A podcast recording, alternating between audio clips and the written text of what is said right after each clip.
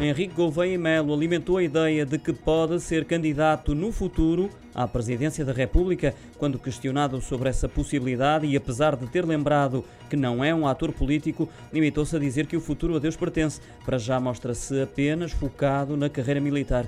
Isto em declarações ao Diário de Notícias, que o distinguiu como personalidade do ano pelo seu papel na liderança do grupo de trabalho que levou a que 85% da população portuguesa fosse totalmente vacinada. As próximas eleições presidenciais estão marcadas para 2026. Marcelo Rebelo de Sousa cumpre atualmente o último mandato.